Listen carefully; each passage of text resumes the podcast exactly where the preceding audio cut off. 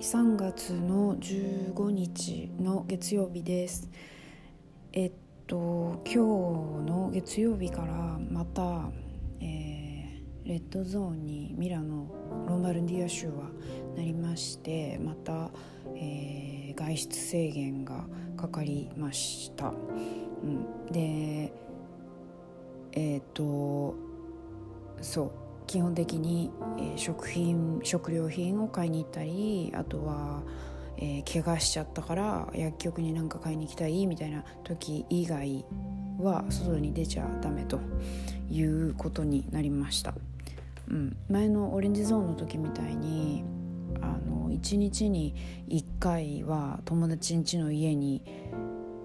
移動してもいいみたいなそういうルールも適用されなくなるのであの本当に去年の今頃と全く同じような状況に戻ったかなっていう感じになってます。で、えーと、最近ね日本でもワクチン受けた方で亡くなられた方が1人いらっしゃったかと思うんですけど、まあ、イタリアでもそういうものが発生しているみたいで、まあ、今まだ日本でも言ってるのと同じで因果関係がはっきりしてないということであのーねまあ、ワクチンが全て悪いっていうことは、まあ、言い切れないっていうことなんですが、まあ、あまりにもその気分が悪くなっちゃったり亡くなっちゃったりっていうする方が多いようで今のところ日本ではあ日本じゃないすみませんイタリアではワクチンをちょっと中断しようかっていうことになってるみたいですドイツに続きイタリアもっていう感じですね。うんまあ、どこ製のどのワクチンがとかいうのはちょっと特にあんまり私調べなかったのでよくわかんないですがえっとね私は個人的なことを話すとちょっとアレルギーを持っているのであのねまあ、何からができているかもわからないし私ワクチンのこと全然知識がないのでわかんないんでなんかそのアレルギー体質の人が、ね、そういうワクチンとか打った時に出るなんかその反応みたいのがちょっと怖いなと思っていてあの前回お話しした通りワクチン自体はねあのこっちに勉強しに来てる人とかでも、まあ、こっちに住んでいれば滞在許可証を持っていればあの打てるということだったので、まあ、権利はあるんですけどあのねちょっとその何かこう自分の体が拒否反応が出ちゃった時に怖いなと思っていてうーんまあ打つ順番が来た時に打つか打たないかっていうのは、まあ、その時また考えないとなと思ってますね個人的には。まあ、いつ再開されるか分かんないですけどうんそうですね。であのワクチンってなんか2回打たないといけないみたいですね。でやっぱりなんかまああのたまに記事読むのはあの打った日はちょっとだるくなっちゃってまあ、いつもジョギングしてるような日課にしてるようなジョギングを日課にしてるような人が、まあ、ちょっとそれをやるような元気もなくなっちゃうっていうような感じの、えっと、反応が出るということだったのでなんかねすごいあの毎日健康に暮らしている方でもあのちょっとその副作用的なものを感じるっていうのがを、えー、記事で読んだので若干個人的にはうーんどうしようかなと思ってます。はいで、えー、今日はお話ししようかなと思ったのは、えっと、前ねイタリア語を勉強する時に使ってるアプリケーションの話をさせていただきまして、えっと、ブースとかあとはドロップとかを使ってるっていう話をしたんですけど、えっと、実際私はうん、まあ、忙しい時はアプリとかでパパってやるんですけどあの基本勉強しようってなった時はあの教材を使います本を使います。うん、で、えっと、ジローラモさんから、えー、リクエストをいただいたので、えー、どんな教材を使って勉強しているのかっていうところを、えー、ちょっと紹介していきたいなと思っています。あのー、役に立たないと思うんですけどあのちょっと参考までにという感じで聞いてもらいたいなと思います。あのね勉強って結構人にのその何て言うんですかね性格とかあのキャラクターによると思うんですよねあの自分に向いた勉強の仕方みたいなのって。うん、で なんだろうなたまに映画英語ペラペラな人とかに「えどうやったらそんなに英語喋れるようになるんですか?」とか言って聞いてあのただもう英語え映画見てあのそのセンテンスを覚えて、まあ、繰り返して使ってみてっていうので喋れるようになったよっていうねそれが全てじゃないと思うけどそういうのを主にそういうのに対して時間を主に使って、えっと、どんどんね成長する方もいらっしゃるみたいなのでまああの私の勉強の仕方を紹介するという感じになってしまうんですが今日はそのお話をしたいと思います。思います。えっとね日本にいる時には、まあ、ほぼほぼ イタリア語は勉強してなかったんですね。うん、なので、えっと、教材は一冊もえー、日本で買ってません。なのでえっ、と来た当初は日本語で書いてあるイタリア語の文法の説明をした本みたいのを持ってなかったですね。でここに来る前にちょっとイタリア語のプライベートレッスンを受けている時にえっとイタリア人の先生が、えー、その日本語のテキストを使って私に教えてくれていたんですけどいつもねコピーをしてきてくれてそのコピーをもらうっていう形で勉強をしていましたなのでもうイタリア語の資料としてはその紙コピーの紙と、えっと、自分でまとめたノートぐらいだけをこっちに運んできたという状況でした。うん、あとはもう学校の、えっと、教科書を使ってたんですが、まあ、どこの学校に行ってたっていうのはあのちょっと省略しますがそこの学校のね、あのー、教材があまあちょっとうんっていう感じで私は日本に持って帰る気にもならない、えー、まあ、個人的にね私的にはちょっと分かりにくかったんですよ。ね、でもまああのすごく有名な学校なのであのすごくなんだろうな効率のいい勉強の仕方の方法ですごくよく書かれているものだと思うんですけど私には合わなかったんですね残念ながら。うん、でえっといやこれじゃちょっとやばいなと思って一回日本に帰った時に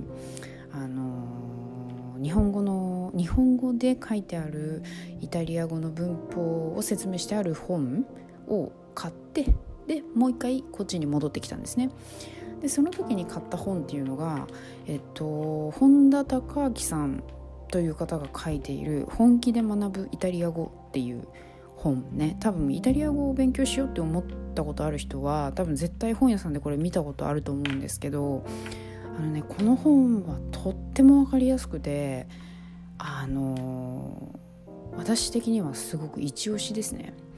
えなんでかっていうとあのーなんだろうな勉強一通りのね文法を全て勉強し終わってからまた改めて読んでも思うんですけどあのすごく細かく説明してくれていてあの丁寧なんですよねめちゃくちゃ。で分かりやすいです、特に難しい言葉とか使っているわけでもなくなんかその、うん、説明の仕方が上手だなという感じの本です印象的にね。うんでただまあそのイタリア語でイタリア語を勉強するっていうことをやってきた上でこの本を読むとあの例えばなんだろうなイタリア人にとってはあの10秒ぐらいで終わる説明の部分をこの教科書では、まあ2、2, ページ3ページもしくは1章分使って説明してくれちゃっている。っていうような部分があったりするんですね。うん、うん、なのであのまあそれは何だろうな。あのイタリアに来たら分かることなのでその細かく勉強していていてしていて悪いことはないと思うのであのこの本田高明さんが書いている「本気で学ぶイタリア語」を完璧にバッチリ全部読んでイタリアに来れば、まあ、大体この人が何言ってんのかっていうのは分かると思いますね、まあ、スピーキングの方はちょっと別にして。うん。まあ、単語も、あのー、基本的なのがすごい使われているので分かりやすいと思います。あの練習問題とかもねちゃんとついてるので。そう。であとはね何だろうな基本的にすごくいい本ですいい本なんだけどえっとこ説明がすごい細かいがゆえに頭の中そその文章を読んで頭の中で考えた時にすごくこう難しく考えちゃうんですけどこうイタリアに来てイタリア語でその文法を説明してもらった時にあこんな単純なことだったのねってあの腑に落ちる時が来るんですね。そのなんだろう説明が細かすぎてよく分からなくなっちゃった部分がイタリア人に説明されることによってあそうなんだ。へえただこれだけのことだったんだね。みたいな部分が、まあ、何個かあるんですよ、まあ、どれとは言えないんですけどね、うん、なのでなんだろうな。この本で勉強してイタリアに来てイタリア語で、えーと、グラマーを説明してもらうとあのとってもなんだろう理解が深まると思いますね。うんでイタリア語でイタリア語の文法を学んだ後にもう一回戻って日本語でイタリア語の文法を見直すっていうのも、まあ、すごいあの知識として定着するかなと思います。そうでね私は、えっと、2冊買ったんですねこの本田孝明さんが書いていらっしゃる本をですね2冊買いましてでこの「本気で学ぶイタリア語」は普通の初級編とあともう一冊中級上級編があるんですね。で あのこの中級上級編の方も私は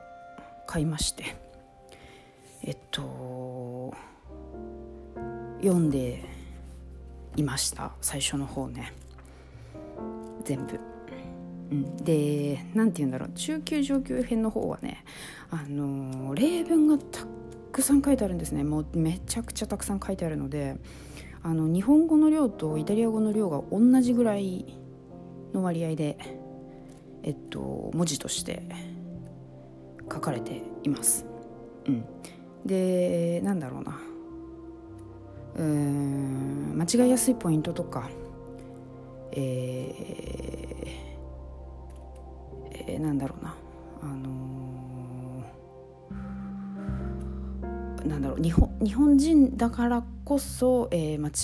違えるだろう部分とか、うん、そういうところをちゃんとポイントにピックアップして、えっと、説明してくれているものとなります。はい、あの文法自体を全部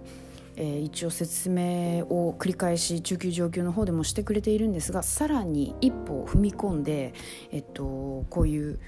表現の仕方もあるよとかうーんなんだろうなもうちょっと難しい単語を使ってもうちょっと長い文例文でっていう感じで、えっと、説明をしてくれている本ですね。はい、なので私的には個人的にすごくおすすめなんですよね。この方が書いたイタリア語の本。あのベル出版から出てる本で。初級の方が2300円。で中級上級の方が3200円ぐらいで買ったみたいです私。うん。ですね。そう。でうん。これおすすめですね。でこの本をね選んだ時はねあの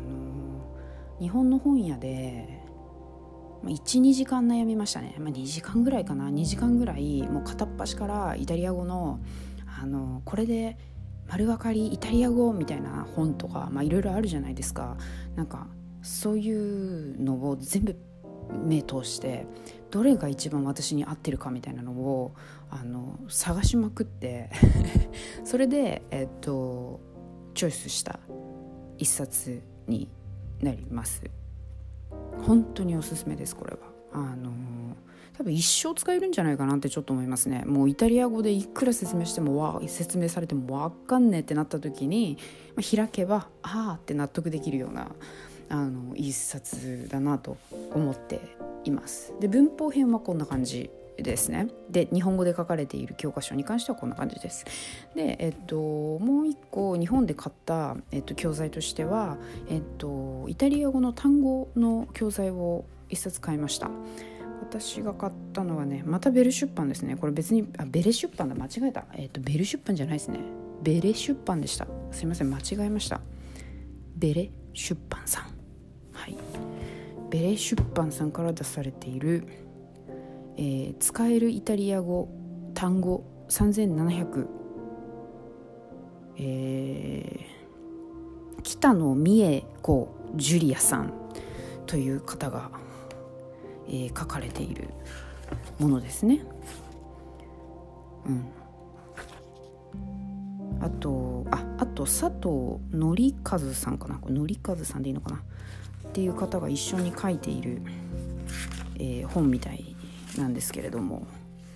えまあ、3700個の単語が載っているものでして、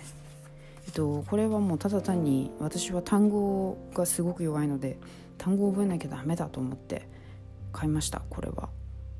でなんだろうなあのシチュエーション別に、えー、なっていましてなんか室内で使う単語とか室内で使う単語ってなんだよって感じですけど、えっと、あと食事とお買い物をする時に使う単語とか、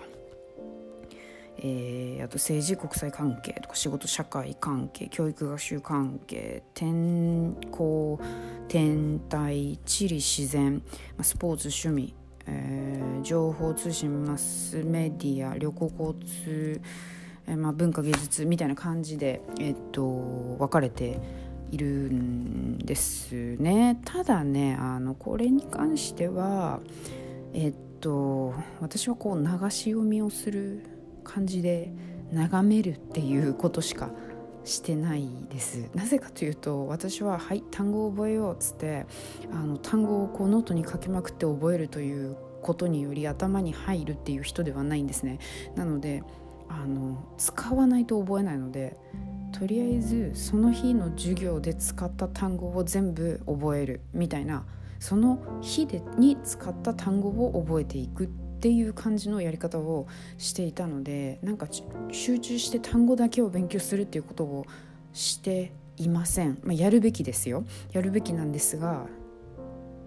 今のところしていない。ですねなので、えっと、この本をたまに広げてパーってあの眺めて知ってる単語にチェックをパンパンパンパン入れていくんですね。うん、そうするとなんかあ自分の単語量増えてるわみたいな感じで思えるので、まあ、そういう使い方をしてますねこれに関しては。うん、でねなんかいつも私思うんですけどイタリア語の単語って結構なんだろうな。あの意味たくさんあるんですよ。一個一個の単語に。でニュアンスみたいなのであの結構、うん、違う単語を使うっていう何て言えばいいんだろう。うまく言えないんですけどニュアンスによって言葉としては同じ意味なんだけどニュアンスで単語を変えなきゃいけないみたいな時が結構あるんですよ。うん、でそういう部分に関してはもう本当イタリアに来てからじゃないとちょっと分かんないことだと思うんでうーんそれに関してはねあの単語をそのまま日本語に変えてただ覚えるっていうのはちょっとおすすめしないかなと私は思いますね。うんなんかこの単語日本語ではこういう意味だと思ってたのにこの会話の時には使えないの？とかね。うんなんか他の単語普通だったら使うの？とかなんかそういうの結構多いんですよイタリア語って。うん、だからうんそうですね。まあ単語こう頭にバンバカバンバカ入れられる人だったらあのどんどん入れていくっていうお勉強の仕方もいいと思うので「えすごいじゃんそんな難しい単語知ってんの?」とかイタリア人に言ってもらいますよ。あの難しい単語とかねあの会話の中にちょいちょい入れていくと「えすごいじゃん!」とか言って言ってくれるんであの使ってみてください是非ね単語覚えの得意な方は。私はもう本当に苦手なのであの簡単な単語だけで日々ねあの会話を済ませしておりますね。あの 難しいことを喋りたくてもどうにかそれを噛み砕いて噛み砕いて難しい言葉を簡単な言葉でいかに説明するかみたいなことを、えっと、頑張ってます私は。はい、でえー、っとですね。1年目に行ってた学校。で、えっと、もらってたテキストがあまりにも私に合わなかったために、えっと、先生にね、あのもうちょっと家で勉強したいからおすすめな教材を教えてくださいって聞いたんですよ。その時に教えてもらったイタリア語で書かれているイタリアのグラマーを説明している教科書を、えーと、紹介したいと思います。私はこっちで買いましたこれはね。あのー、ミラノだとねリマっていう駅があるんですけどそのリマの駅の近くに教材専門で扱っ教教材だけを、えっと、売っている本屋さんがあるんですね。でそこに行くとあのー、なんだろう外国人用のイタリア語の教科書みたいのがたくさん売ってるんですよ。うん、なのでそこに行きまして買いました。うん、これはねえっとスザンナ・ノッキさんっていう方が書かれている A1, B A1 から B2 までのレベルの、えっと、グラマーの教科書ですね。でえ、っと名前は？これ名前何なんだろう。ヌオバ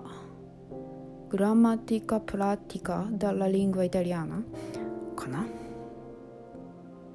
多分これが題名ですね。うん。後でなんかアマゾンとかの URL 貼っときますけどあのねこれはあの先生におすすめしてもらったのはいいんですけれども私にとってはちょっと難しすぎましたね。なんでかっていうと単語がまず難しすぎる。うん、で単語が難しすぎるとこう文章を読んでていちいち止まるんですよ。ねえこれわかんない。これわかんないみたいな感じで。で調べて日本日本語書いて調べてこの単語この意味なんだっつってずっとやってるとあの前になかなか進まないためにイライラが募りましてあのあ無理無理もう無理って私はなってしまうんですね。なのであの単語に強い方が 使うべき教科書であるなと私は思っている教科書です。まあ内容的には悪くないんですけれどもあの私にはちょっと合わなかったったんですがもし私が単語をもうちょっと知っていたら、えっと、使えた教科書なんじゃないかなと思う一冊です。まあ、先生もねあのおすすめしてくれているぐらいなんでとってもいい教材であることは間違いないかと思いますただ、えっと、やってて思う印象としてはえっと なんだろう例文がねあの男女のいざこざ関係の例文が多すぎる。うんなんか なんだろうあのちょっとネガティブなあのえー、男女関係の例文がなぜかたくさん出てくるんですよね。これは多分まあ筆者の好みになってくると思うんですが、うん、すごいそれがすごい気になるんですよね。うん、なんでこれ例文にした？みたいなのとか結構偏ったねあの考え方の例文が多いなというあの印象です。までもおすすめですすごいいいと思いますね。あのエクササイズがありあ何文法の説明がありエクササイズがあってテストがあってあのちょっとしたあのクロスパズルみたいな遊びみたいのがあるみたいなのが、まあ、1章となっていてそこから第2章第3章みたいな感じでこうどんどん繰り返していくっていう形になっていきます。はいでですね今、えー、私が中心にして使っている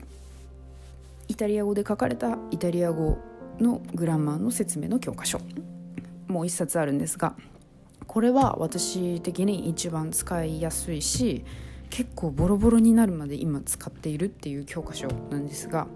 えっと、この教科書は今通ってる学校前とは違うね学校に通ってるんですけどそこの学校で、えっと、教材としてこの教科書買ってくださいって指定されて、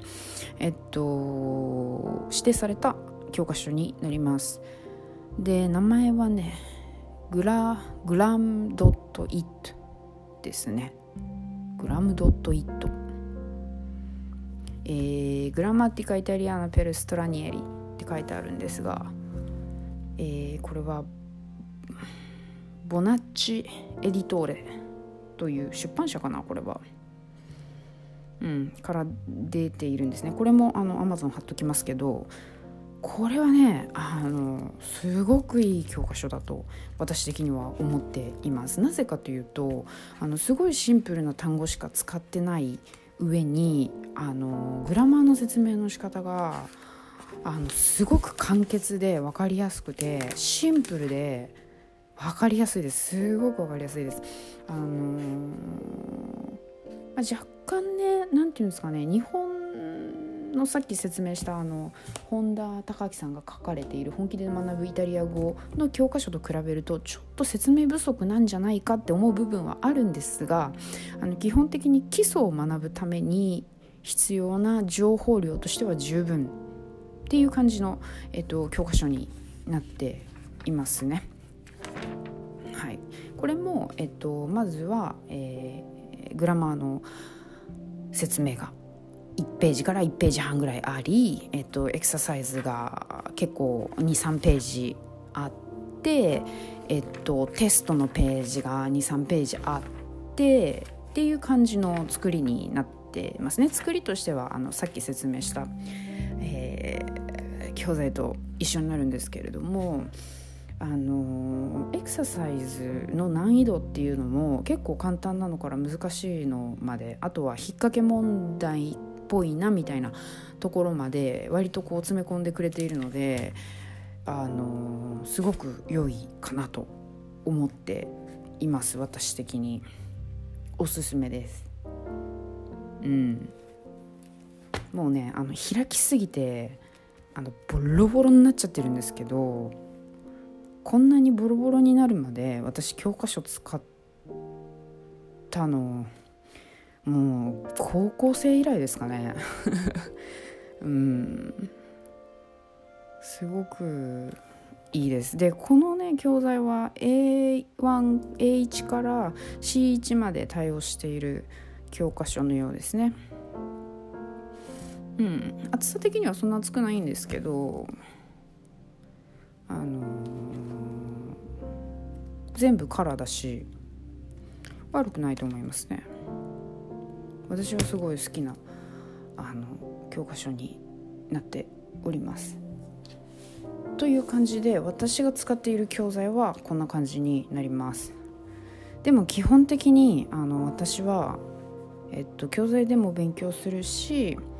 えっと、学校で聞いてきた話をあのノートに殴り書きをするじゃないですか。で家に帰ってきてあのめちゃくちゃこう研究するんですね。なんて言うんですかねその 文法がどういう仕組みになっていてあの何がどうなってこうなっているのかっていうのを全部こう頭の中で考えるんですねまず。でそれを一回ノートに殴り書きしたものを全て整理整頓して、えっと、自分用の教科書を作るような感じでノートに、えっと、落とし込んでいくんですね。うん、っていう勉強の仕方をして、えっと、基本的に文法は頭の中に入れております。うん、であとはまああの長文とか